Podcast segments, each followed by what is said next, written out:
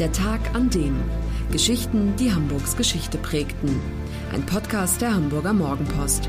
Gelesen vom Autor Olaf Funder. Der Tag, an dem ein Arzt aus Altona zum mächtigen Mann in Kopenhagen wird. Ein verwirrter, geisteskranker König, seine junge Frau und ein Arzt aus Altona, der erstens die Welt verändern will und sich zweitens unsterblich in die schöne Königin verliebt. Die royale Dreiecksgeschichte kennt in Dänemark jedes Kind. Ihre Hauptperson ist Johann Friedrich Struensee, der erst Leibarzt von Christian VII. wird und dann am 15. Juli 1771 die Regierungsgeschäfte übernimmt. Zur Strafe endet er auf dem Schafott. Die Welt steht im 18. Jahrhundert an einem Wendepunkt. Struensee, der 1737 in Halle, Sachsen-Anhalt geboren wird und 1758 eine Anstellung als Armenarzt im damals dänischen Altona bekommt, sympathisiert mit der Aufklärung. Die Idee ist, dass freie Bürger nur an Verfassung und Recht gebunden sind und ihr Leben selbst bestimmen. Wohlgemerkt, das ist die Idee. Die Wirklichkeit ist eine ganz andere. Als Arzt in Altona lehnt sich Struensee gegen Aberglauben und Vorurteile auf, kämpft gegen soziale Ungerechtigkeiten und führt moderne Behandlungsmethoden ein. Er erkennt, dass Krankheiten von Person zu Person übertragen werden und nicht, wie viele noch glauben, durch schlechte Luft entstehen, die aus der Erde aufsteigt. Statt Aderlass und Schwitzen verordnet er frische Luft und Hygiene. Zur selben Zeit führt Premierminister Graf Bernsdorf in Kopenhagen die Regierungsgeschäfte. Den jungen König Christian VII., der überhaupt keine Lust aufs Regieren hat und als zurückgeblieben gilt, schickt Bernsdorf 1768 auf eine einjährige Europareise. Struensee, dessen moderne Methoden sich herumgesprochen haben, wird beauftragt, den König als Reisearzt zu begleiten. Er gewinnt schnell das Vertrauen des Monarchen. Als Christian VII. wieder nach Kopenhagen zurückkehrt, wird Struensee sein wichtigster Berater.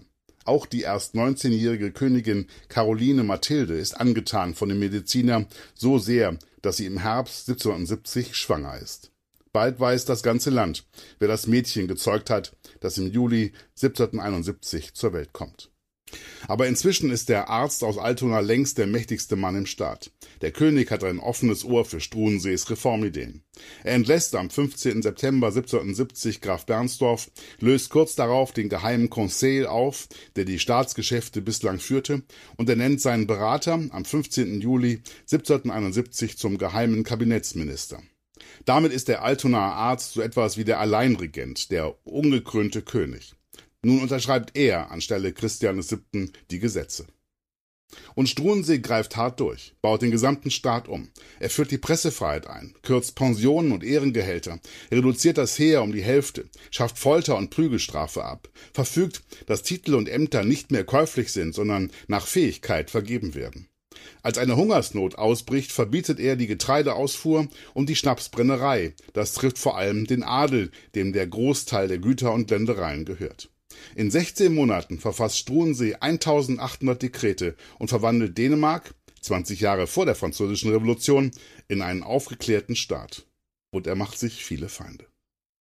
Das Land ist nicht reif für so viel Neuerungen. Selbst die einfachen Leute, für die er sich einsetzt, sind gegen ihn auch weil er ein Deutscher ist. Und so haben es die Verschwörer am Hof leicht. Nach einem Maskenball im Kopenhagener Schloss werden Struensee, sein Freund Ennewold Brandt und Caroline Mathilde nachts um vier Uhr festgenommen und eingekerkert. Nur vier Tage dauert der Prozess. Das Urteil steht schon vorher fest.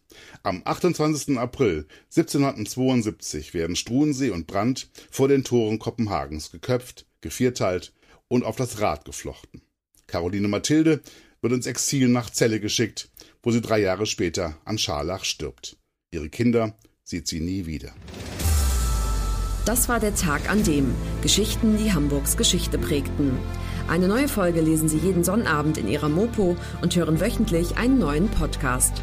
Noch mehr Historisches aus Hamburg, wie zum Beispiel das Buch zu dieser Serie oder die Magazine Unser Hamburg, finden Sie auch online in unserem Mopo-Shop unter www.mopo-shop.de.